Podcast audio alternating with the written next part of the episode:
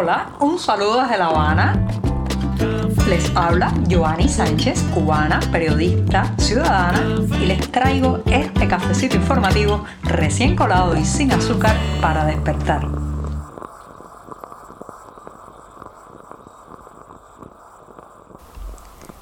Estoy estrenando mes hoy en este programa, ¿sí? Estamos viviendo el primero de junio de 2022, una jornada de miércoles que además ha amanecido nublada, con mucha humedad y también con bastantes probabilidades de lluvia aquí en la capital cubana y en la que comenzaré hablando de narrar es hacerse responsable de un hecho, pero antes de decirles los titulares, claro está, voy a pasar a servirme el cafecito informativo para que se refresque lo pongo en la taza y ahora sí les voy a comentar los temas principales de hoy, de este día en mitad de la semana.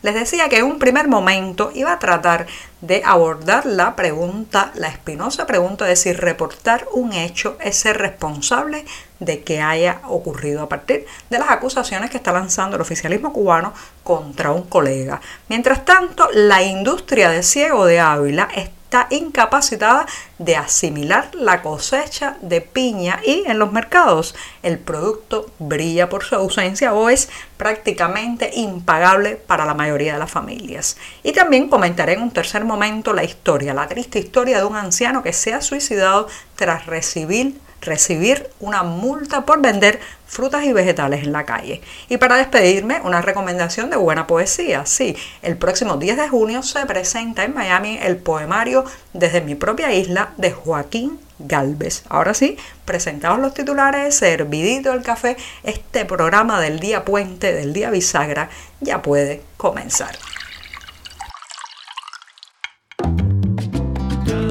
Si eres de los que te gusta estar bien informado, síguenos en 14ymedio.com. También estamos en Facebook, Twitter, Instagram y en tu WhatsApp con este cafecito informativo.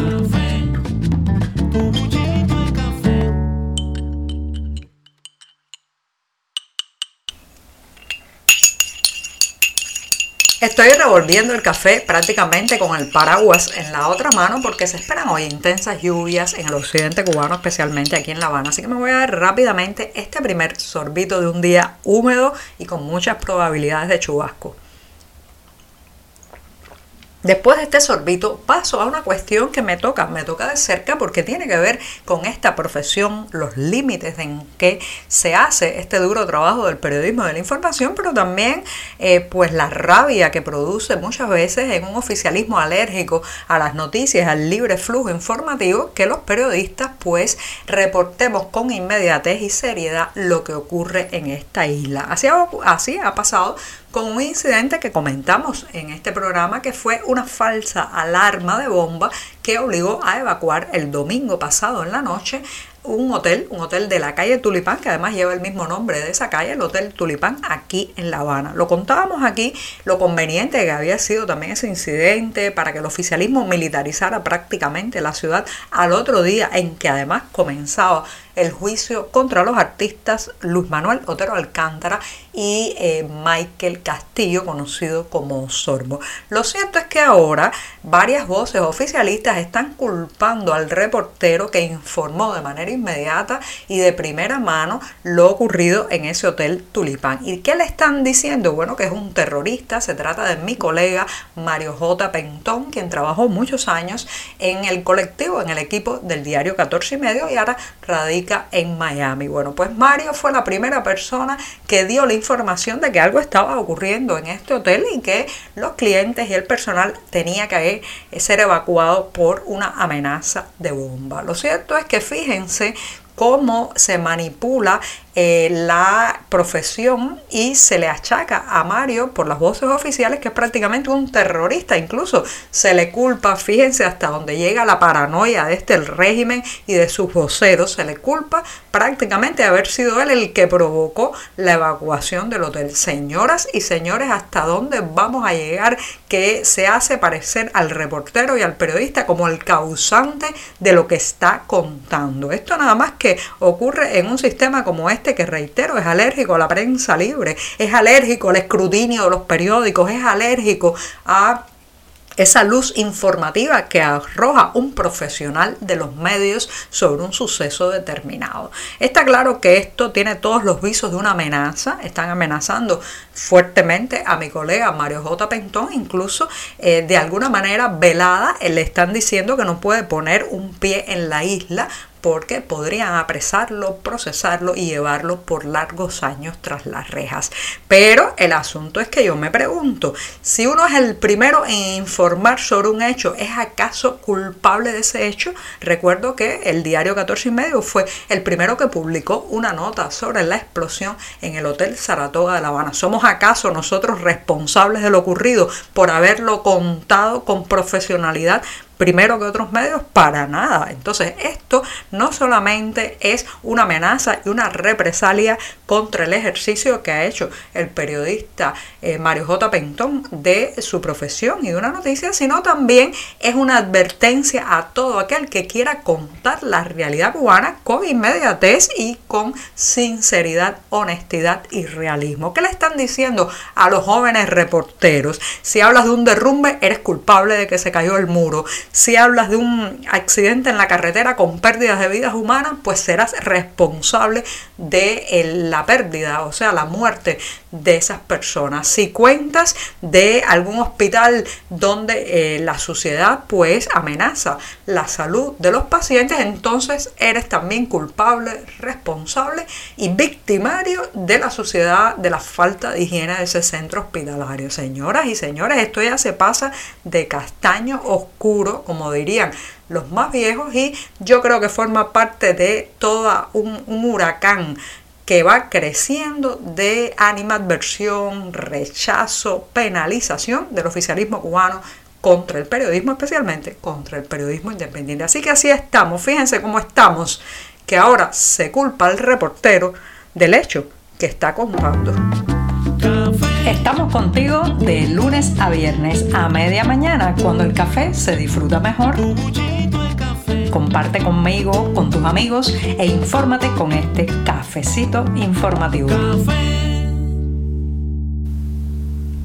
Ayer hablaba en este programa del el absurdo económico en esta isla que mantiene las industrias de agua embotellada y refresco prácticamente paralizadas sin casi producción debido a que no pagan a los proveedores de latas y envases. Bueno, pues ese absurdo se extiende a donde quiera que dirijamos la mirada. Sí, el sector estatal es una fuente constante de desastres económicos, ineficiencias, desidias, pero eh, también todo el entramado eh, que maneja no solamente el Estado, sino el contacto entre los privados y los particulares y las entidades oficiales termina también siendo desastrosa. Y así lo está demostrando lo que ocurre en Ciego de Ávila, una eh, provincia del centro de la isla que tiene una larga tradición agrícola, especialmente de productos tan demandados como pueden ser las piñas. Ahora mismo comerse una fruta en este país se ha convertido en un lujo que muchas familias no pueden darse. Y sin embargo, ¿qué está ocurriendo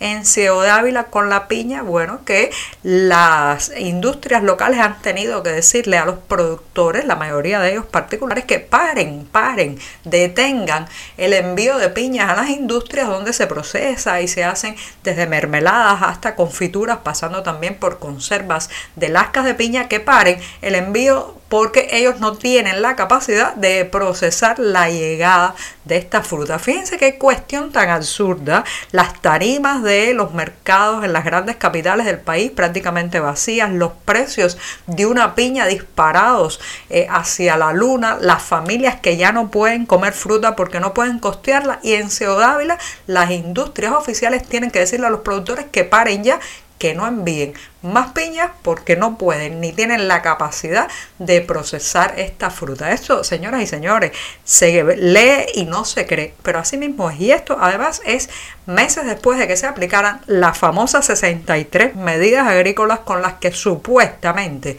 se iba a reflotar la producción de los campos cubanos en esta isla. Si hay una generación que la está pasando mal, muy mal en este país ahora mismo, esa es la de personas que tienen más de 70 o 75 años y que son además los que apuntalaron de alguna manera el actual sistema político y económico que tenemos. ¿sí?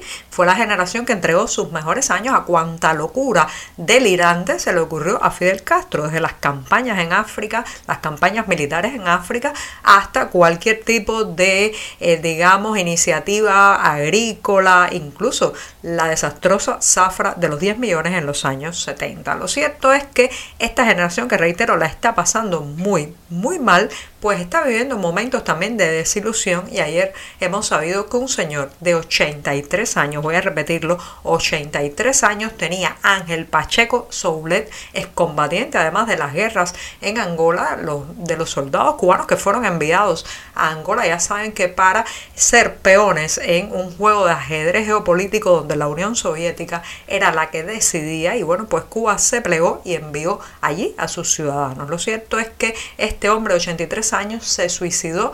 ¿Por qué? Por una multa de 4 mil pesos cubanos que le fue impuesta mientras vendía en un pequeño carretón algunos productos especialmente vegetales, frutas para mantener a su familia, entre ellos una esposa postrada en una cama y una hija que ha tenido que dejar del trabajo eh, fuera de la casa para ocuparse de su madre. Así que 83 años tenía Ángel Pacheco Soublet cuando se quitó la vida por una multa que le han puesto a un anciano que lo que hacía era vender frutas y vegetales en la calle para mantener a su familia. Cuando lo usaron como carne de cañón en las guerras de Angola, pues le sacaron el máximo. Después lo tiraron a un lado y lo dejaron abandonado, como a tantos de esa generación en esta isla.